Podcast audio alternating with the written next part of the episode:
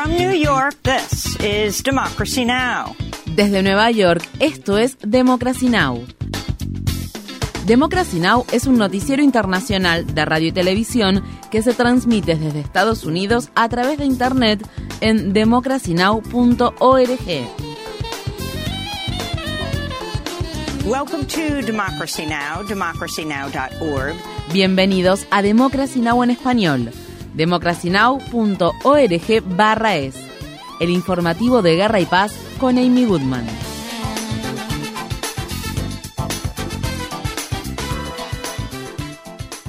Pakistán, al menos 54 personas murieron y 200 resultaron heridas luego de que una bomba explotara en un acto político que se celebraba en el distrito noroccidental de Bajaur, fronterizo con Afganistán. Un atacante suicida provocó la mortal explosión durante un mitin del Partido Conservador Jamiat Ulema Ismail Fazl, que forma parte de la coalición gobernante del primer ministro Shehbaz Sharif. El atentado se produjo en el contexto de la creciente ola de inseguridad que el país enfrenta previo a las elecciones previstas para noviembre de este año. Si bien ninguna organización se ha atribuido aún la responsabilidad del ataque, la policía dijo que el Estado Islámico podría ser responsable del mismo. Rusia afirma haber derribado tres aviones no tripulados ucranianos que volaban el domingo sobre Moscú, dos de los cuales dañaron un edificio de gran altura que aparentemente alberga oficinas gubernamentales. Este es el más reciente de una serie de ataques similares que el Kremlin ha atribuido a Kiev. Estas fueron las palabras expresadas por el presidente de Ucrania, Volodymyr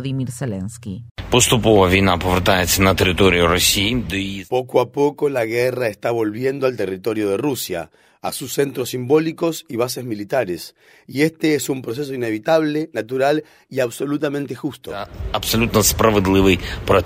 En Ucrania, al menos dos personas murieron en la ciudad nororiental de Sumy y otras dos en la ciudad de Zaporilla tras una serie de ataques que Rusia llevó a cabo el sábado. Mientras tanto, el expresidente ruso y actual vicepresidente del Consejo de Seguridad del país, Dmitry Medvedev, dijo que si Ucrania tiene éxito en su contraofensiva respaldada por la OTAN, no quedaría otra opción que lanzar un ataque nuclear. Por otro lado, Polonia advirtió que las Fuerzas Armadas del grupo Wagner que se encuentran en Bielorrusia se están acercando a la frontera con Polonia. Tras la cumbre que Rusia y los países de África celebraron la semana pasada en San Petersburgo, el presidente ruso Vladimir Putin dijo que la propuesta de paz presentada por los líderes africanos podría constituir la base para poner fin a la guerra en Ucrania siempre y cuando ese país ponga fin a sus ataques. Mientras tanto, la Unión Africana dijo que la oferta de Putin de enviar granos a algunos países africanos no era suficiente para garantizar un suministro estable de alimentos.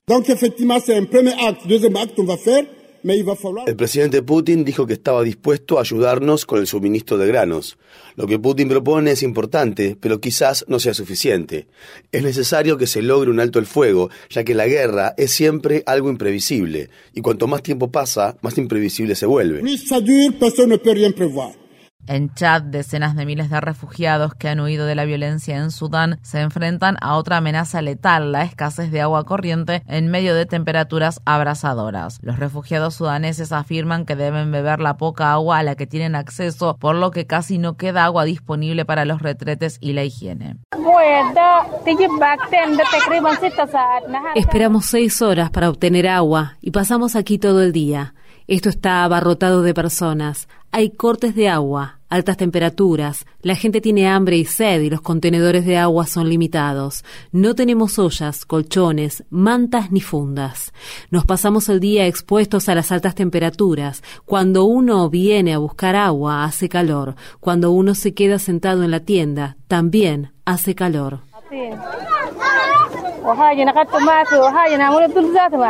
Mientras las olas de calor envuelven el planeta, en Estados Unidos, la Conferencia de Alcaldes y la Liga Nacional de Ciudades han pedido al Congreso que apruebe la ley de emergencia por calor extremo. El proyecto de ley añadiría el calor extremo y el humo de los incendios forestales a la lista de catástrofes que pueden desbloquear la ayuda suplementaria de la Agencia Federal para el Manejo de Emergencias. El jueves, una joven activista confrontó a la secretaria de prensa de la Casa Blanca, Karine Jean-Pierre, en relación a la aprobación por parte del presidente Biden de nuevos proyectos relacionados con el sector del carbón, el petróleo y el gas. Estas fueron las palabras expresadas por la directora ejecutiva de la organización sin fines de lucro, Gen Z for Change, Elise Georgie. Dejará al gobierno de aprobar nuevos proyectos relacionados con el sector del petróleo y el gas para alinearse con la juventud, la ciencia y las comunidades más afectadas por la crisis generada por el cambio climático que se encuentran desde la vertiente norte de Alaska hasta Luisiana? Karine Jean-Pierre luego procedió a defender el gobierno de Biden, momento en que Georgie volvió a interrumpirla. Ustedes han aprobado múltiples proyectos de este tipo desde que asumieron la presidencia y han aprobado más cantidad de proyectos y a un ritmo más rápido que el gobierno de Trump. Necesitamos que cumplan sus promesas electorales. Les pido por favor que lo hagan. Declaren una emergencia climática.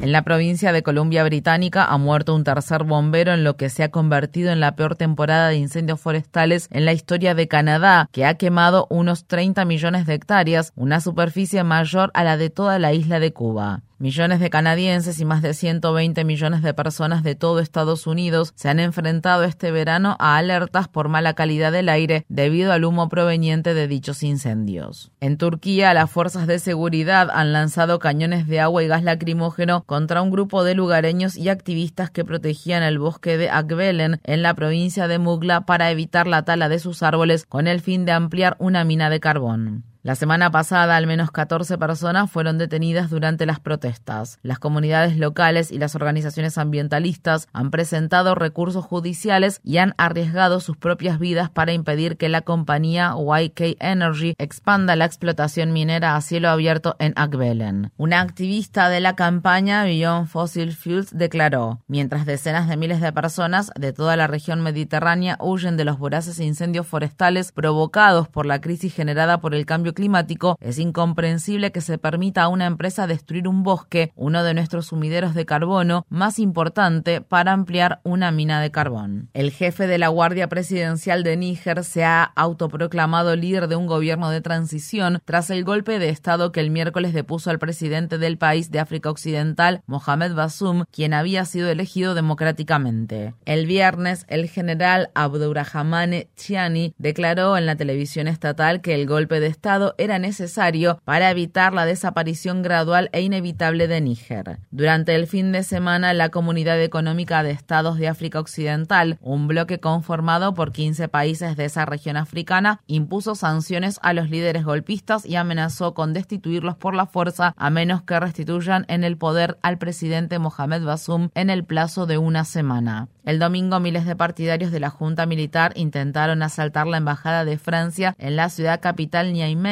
mientras quemaban banderas francesas y entonaban cánticos contra ese país europeo del cual Níger fue colonia. Los manifestantes fueron dispersados por soldados que dispararon gas lacrimógeno. Muchos nigerinos rechazan la intromisión de actores extranjeros tras el golpe de Estado.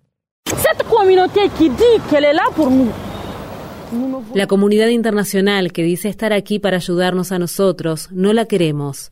No queremos escuchar sus lecciones morales, porque los africanos ya no creen en ellas. No podemos entender por qué apoyan el golpe de Estado en Chad y se oponen al de Mali y Burkina Faso. Este es un problema interno que solo afecta a los nigerinos. Si se lo pedimos, pueden cooperar con nosotros, pero no necesitamos sus lecciones morales.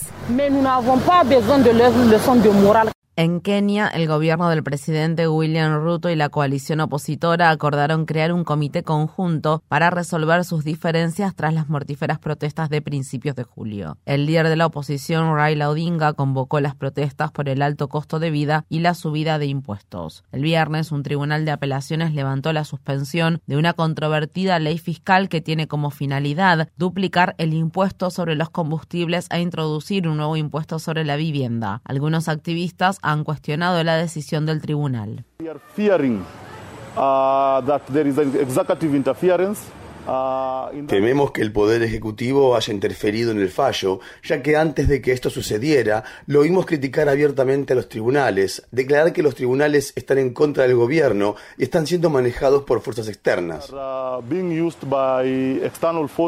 En el Líbano, al menos cinco personas murieron el domingo luego de que facciones palestinas rivales se enfrentaron en uno de los campamentos de refugiados palestinos más grandes del país, cerca de la ciudad de Sidón. Los enfrentamientos estallaron después de que un hombre armado cuya identidad se desconoce intentara matar a un líder militante islamista y matara en su lugar a uno de sus compañeros. En respuesta, los militantes islamistas mataron a un general y a otros tres miembros del movimiento Fatah, que forma parte de la autoridad palestina. Los actos de violencia dejaron un saldo de al menos siete personas heridas, entre ellas dos menores. Las facciones palestinas del campamento han reprimido durante años a los grupos militantes islamistas. El abarrotado campamento de refugiados de Ein el Ilue alberga a unos 55.000 palestinos. El presidente de la autoridad palestina, Mahmoud Abbas, y el líder de la organización Hamas han formado un comité de reconciliación destinado a poner fin a la cisma de ambos movimientos políticos palestinos rivales. Abbas e Ismail Haniyeh participaron el domingo de una inusual reunión en Egipto a la que también asistieron dirigentes de otras organizaciones palestinas. La organización Hamas, que dirige un gobierno paralelo en la asediada franja de Gaza, ha pedido a la autoridad palestina que ponga fin a su colaboración con Israel en materia de seguridad y que cese la detención de presos políticos. La organización también ha solicitado la formación de un parlamento palestino inclusivo mediante elecciones democráticas. Las tensiones entre entre Hamas y Fatah, el partido dominante en la autoridad palestina, han persistido desde 2007, cuando estallaron los enfrentamientos por el control de los territorios palestinos entre ambos. El Departamento de Justicia de Estados Unidos ha iniciado una investigación sobre el Departamento de Policía de la ciudad de Memphis por posibles violaciones a los derechos civiles. Estas fueron las palabras expresadas por la fiscal general adjunta del Departamento de Justicia, Kristen Clark.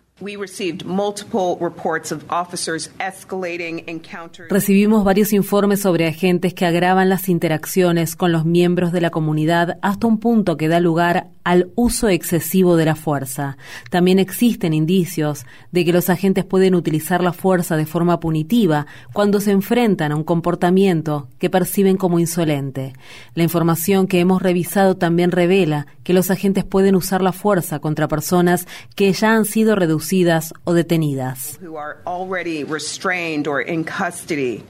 Los ataques y abusos que la policía de Memphis perpetra contra los residentes negros fueron objeto de atención a nivel nacional tras el asesinato en enero de Tyree Nichols, un hombre negro de 29 años que fue rociado con gas pimienta y golpeado fatalmente por la policía durante un control de tránsito. Un juez federal ha bloqueado una ley de Arkansas que permitiría presentar cargos penales contra bibliotecarios y vendedores de libros por suministrar materiales nocivos a niños, niñas y adolescentes. La ley que fue firmada en marzo por la gobernadora republicana y ex portavoz del gobierno de Trump, Sarah Huckabee Sanders, habría entrado en vigor este martes. La Unión Estadounidense para las Libertades Civiles presentó una demanda en nombre de varias bibliotecas, librerías, bibliotecarios y lectores de Arkansas. La demandante y estudiante de secundaria de 17 años, Hayden Kirby, dijo, quiero luchar por nuestro derecho a la libertad intelectual y garantizar que las bibliotecas sigan siendo espacios donde los jóvenes de Arkansas puedan explorar diferentes puntos de vista. Infórmate bien. Visita nuestra página web democracynow.org/es. Síguenos por las redes sociales de Facebook, Twitter, YouTube y SoundCloud por Democracy Now! es.